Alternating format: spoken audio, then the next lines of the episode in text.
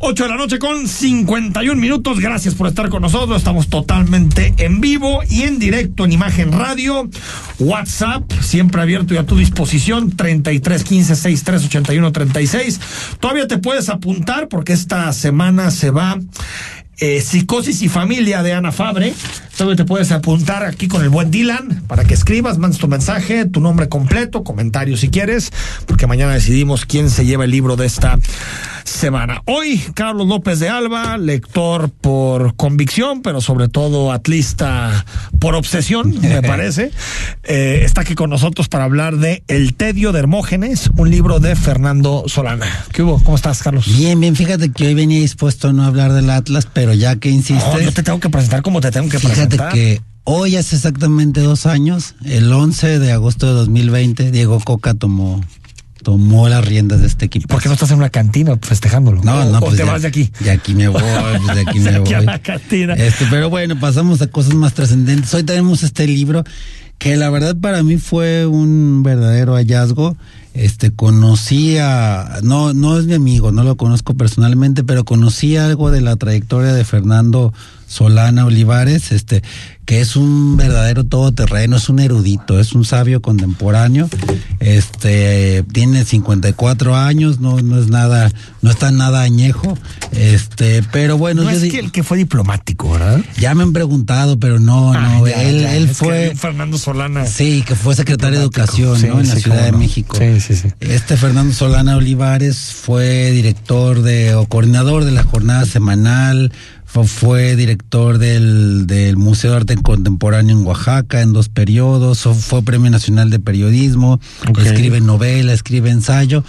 Y se fue a un tiempo, no sé si todavía está allá, y si alguien nos sabe que nos ponga un tuit o algo, eh, se fue mucho tiempo a Lagos de Moreno, e hizo una maestría en humanidades, o sea, y- coordinó un posgrado en humanidades y, y de, le contribuyó a darle otra vez ese nuevo fulgor a la con- también llamada Grecia jalisciense. Ah, mira, mira. Este, pero bueno, él escribió esta novela que se llama El Tedio de Hermógenes, que publica mm, la editorial Rayuela, que es una editorial eh, muy bonita, muy digna, que hace libros.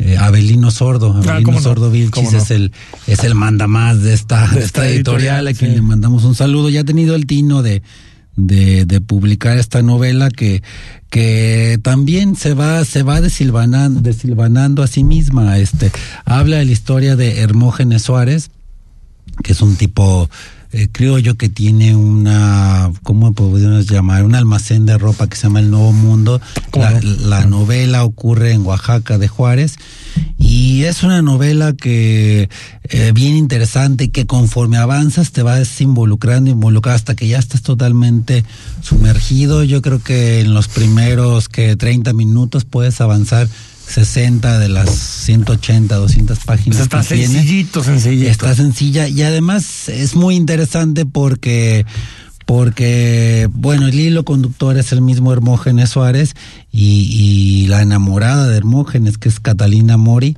eh, pero todo el libro eh, más bien es como va desilvanando parte de la, de la historia de Oaxaca, ¿no? Desde, porque además está situada como en 1928, 1926, pero es una novela que, que tiene muchos guiños y, y no se sienten pesados porque para contarnos una partida de ajedrez de Hermógenes con un amigo de él ahí en los portales, nos habla un poco de la historia del ajedrez, de cómo el rey Jerjes lo creó o se le atribuye a él la creación del ajedrez, y para qué, o sea...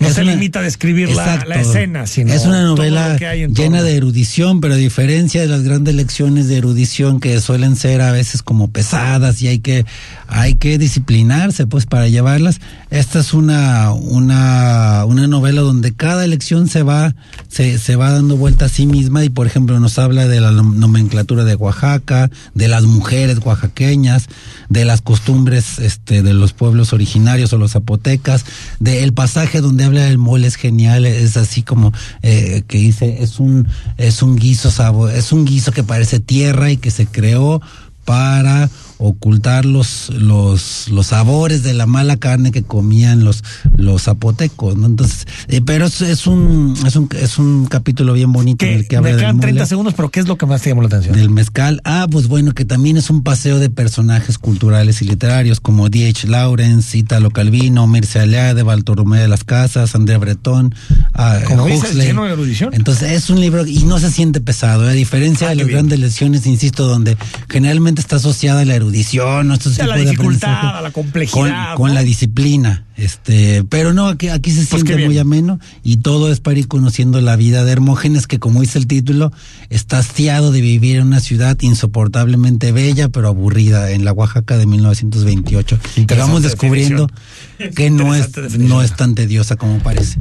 Fernando Solana, el libro es El tedio de Hermógenes. Y quien no se la gane la puede eh, encontrar en cualquier librería de la ciudad. No, Totalmente. No hay mayor problema. Carlos, gracias por venir. Gracias. Próxima Ya, semana tenemos una sorpresa. ya la quiero que sea. Próxima semana tenemos una sorpresa. Por cierto, antes de irnos, Rodrigo, el fiscal de Estados Unidos, eh, hace unos segundos, Mary Garland, acaba de dar datos sobre la investigación en torno a Donald Trump y por qué entraron a su casa en Mar-a-Lago, como dice eh, Trump. Eh, estaban buscando documentos relacionados con, o documentos secretos relacionados con armas nucleares. Temen que el presidente, que el expresidente Trump haya precisamente, se haya llevado documentos relacionados con armas nucleares. Nada más. Y, y eso. Cosita pequeña, ¿eh? Poquito. Poquito. Pero podría dejar de un lado la hipótesis de que sea nada más una persecución política. Todo No, este está claro que no lo es, Sí, está claro que yo no creo lo que es. está claro que no lo Nos es. vamos, Rodrigo. Gracias. Mañana Gracias. es viernes. Soy Enrique Tucen. Te esperamos en imagen a partir de las 8. Buenas noches.